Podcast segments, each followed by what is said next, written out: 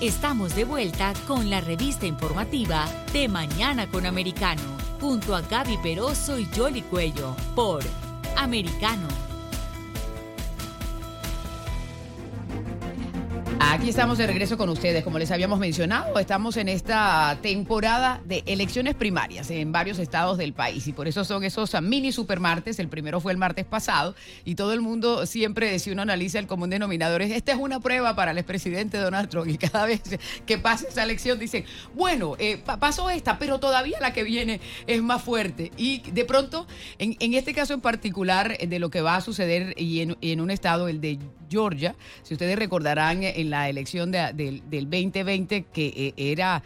la expectativa de lo que iba a suceder, al fin se iba hacia la columna demócrata o se quedaba con la columna republicana, una complicación que hubo con la, serie de cambios electorales que se produjeron y, la reforma electoral que se aprobó después eh, de los resultados electorales que al final terminó, terminó perdiendo eh, e, ese estado el expresidente Donald Trump. Y hay dos figuras claves que estuvieron en todo este proceso. Uno el secretario de Estado y el otro el propio gobernador, pues ellos están enfrentando una primaria y los candidatos que están ah, enfrentándose a él pues están siendo respaldados por el expresidente Trump, pero curiosamente los titulares dentro del partido están siendo respaldados por Mike Pence, es decir, ese es como una fuerza que se va a determinar si el maga o el super maga puede tener ese impulso. Georgia es un estado muy particular porque la primaria, los candidatos necesitan sacar más del 50% para ya ganar, o de lo contrario tienen que ir a una segunda ronda, que es a lo que se les está apostando en el día de hoy. Eso por el lado republicano, pero por el lado demócrata, Ustedes recuerdan a Stacey Abraham, que perdió las elecciones ah, con el actual gobernador Kemp y que no quería admitir que de hecho hizo campaña como si ella fuera la, gobernadora que nunca le dieron su puesto. Ahora ella está aspirando también. Ella no va a tener problema en obtener la nominación, pero sí ha dado unos comentarios bastante eh, complejos porque eh, dice que el estado de Georgia no es el mejor y no es bueno, como dicen, sino que básicamente no sirve. Y si no sirve, ¿por qué quiere ser gobernadora de ese estado? Es lo que le están preguntando en el día de hoy. Con ese preámbulo, vamos a saludar a Rafael Navarro, él es periodista, tiene más de 20 años de experiencia dentro de la comunidad latina en Atlanta. Además es editor del periódico El Nuevo Georgia. ¿Cómo está Rafael? ¿Cómo te ha ido? Muy buenos días. Estamos aquí, Gaby Peroso y Yoli Cuello saludándote y me imagino que ustedes pendientes de lo que pueda suceder en el día de hoy.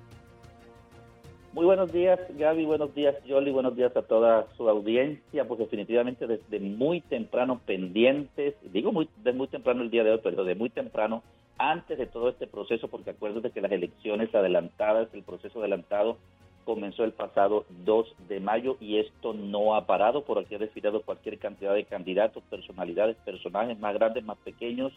y eso es el ambiente, el ambiente que se vive en Georgia y que ha comenzado también, por supuesto, de una manera muy activa, pero también por supuesto, de una manera muy participativa en estas elecciones primarias, cuando hemos tenido ya por lo menos, hemos batido récords de la participación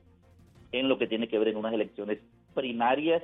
este año aquí en el estado de Georgia. Así es que el ambiente se pinta muy interesante. Las urnas fueron abiertas a las 7 de la mañana, se cierran a partir de las 7 de la noche y además esta es una, prueba de juego también para la famosa ley SB 202 la nueva ley electoral, la nueva ley de protección electoral, que fue criticada mucho por los eh, liberales y que, por supuesto, vamos a ver cómo se comportan estas primeras elecciones generales primarias en el estado de Georgia. Sí. Rafael, justamente hablando de esa prueba a Donald Trump, como ha venido sucediendo en las demás primarias, aquí Donald Trump se enfrenta directamente a los republicanos algunos de ellos, esos republicanos que no quisieron eh, oponerse a anular los resultados de ese estado. ¿Cómo ves tú esta disputa? ¿Realmente Donald Trump será el victorioso o, o la cuestión se quedará en el Partido Republicano? se ve muy interesante porque entre otras cosas, entre otras cosas, yo tuve la oportunidad de estar precisamente el día sábado donde estuvieron los pesos pesados eh, del, eh, del Partido Demócrata y el ambiente que se vivía era demasiado relajado como para estarse enfrentando a unas elecciones primarias. Entonces, lo que sucede es que estas elecciones, y como tú lo ponías en contexto, estas elecciones son básicamente para definir en el estado de Georgia qué va a pasar con el Partido Republicano. Y en esta oportunidad en especial, qué va a pasar con la fuerza que dice tener el expresidente Donald Trump. ¿Por qué razón? Porque ya ustedes lo dijeron y lo pusieron en contexto, es, eh, son los candidatos republicanos del mismo partido los que están apoyando a Trump y los candidatos que por supuesto eh, son del, no sabemos decir en este caso si del Partido Republicano tradicional o más liberal o más conservador, no sabemos porque eso todavía no se ha definido, los que apoyan al, al, al gobernador Brian Kemp por supuesto al secretario de Estado y toda esa cantidad de otros cargos de elección como el vicegobernador y algunos comisionados que están siendo apoyados por el expresidente Trump. Pero si me preguntas a mí cuál es la perspectiva que hay dentro del propio Partido Republicano con los cuales también hemos tenido oportunidad de hablar y mirar el ambiente en las campañas, también hay un ambiente muy triunfalista dentro de las filas del gobernador Kemp y de todas las personas que no están siendo apoyadas por el expresidente Donald Trump. Así es que esto va a estar muy, muy interesante. Las encuestas, si me preguntas por las encuestas y por todo esto de los sondeos y, la, lo, que viene siendo el promedio de todas las encuestas, dan por supuesto ganador desde el comienzo al gobernador Kemp frente al candidato eh, David Perdue que es el que apoya al presidente Trump. Yo creo que el, el único remanso como que de, de, unión allí dentro del partido es el candidato al Senado, Herschel Walker, ¿no? Porque hay que recordar que también hay una contienda al Senado. Eh, los republicanos tenían los dos senadores... Eh, eh, del partido y lo perdieron en las pasadas elecciones, pero precisamente uno de ellos tiene que volver a las urnas en este noviembre y, se están llevando a cabo las elecciones primarias y allí yo creo que sí es como que están todos en la misma página.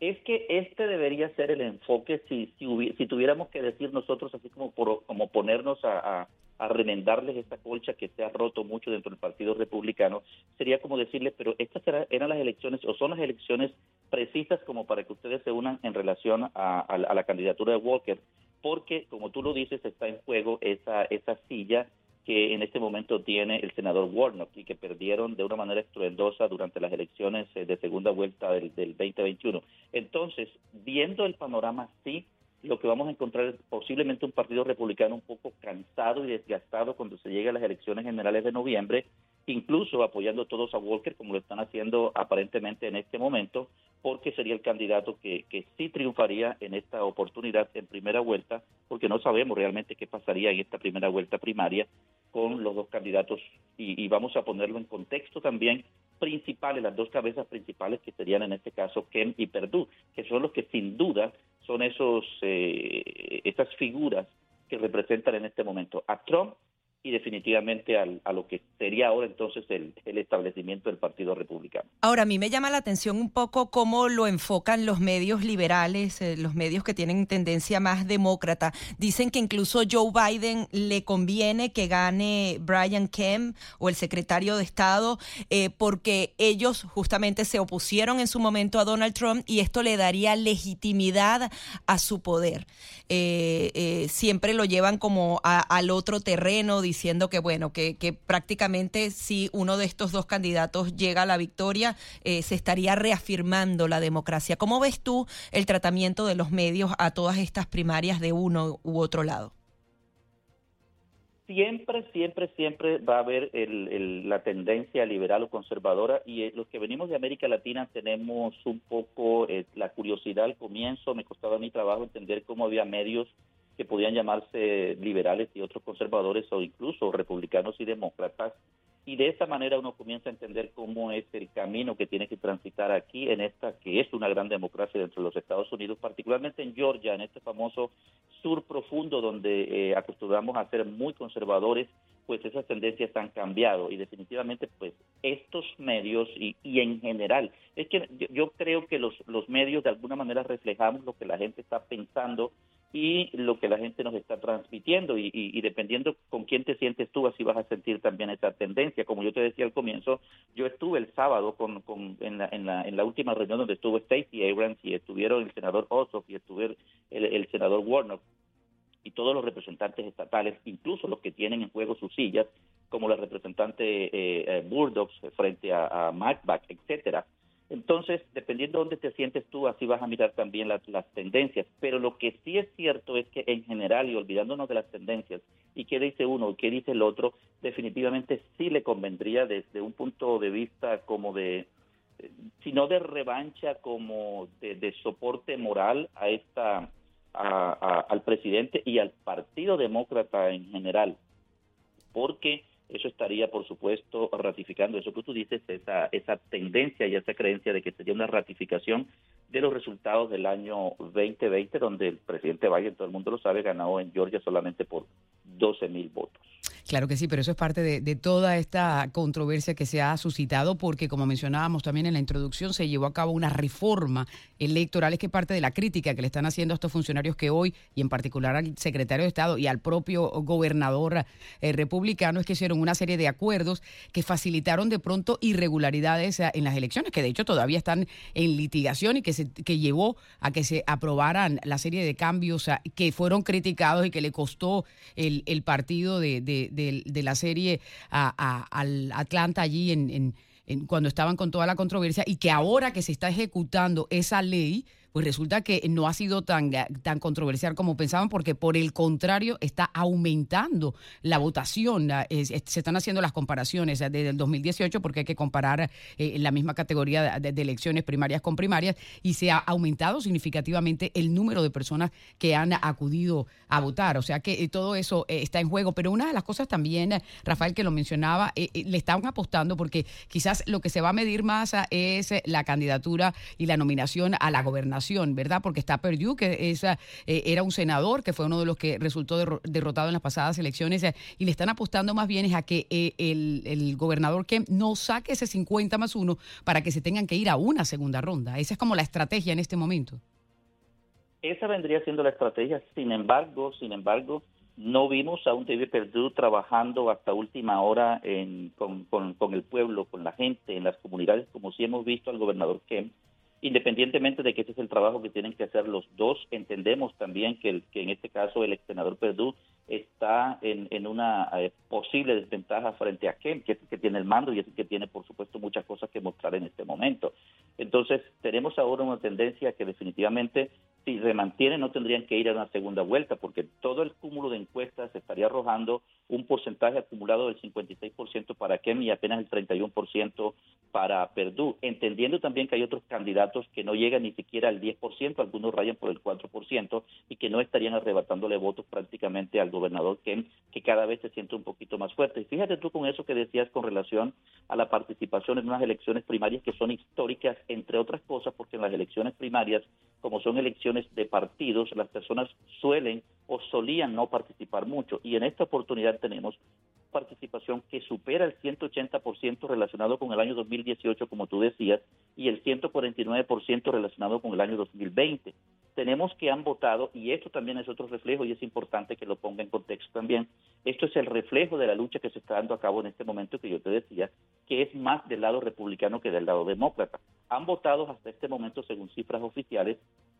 más de 406 mil personas del Partido Republicano y solamente 299.232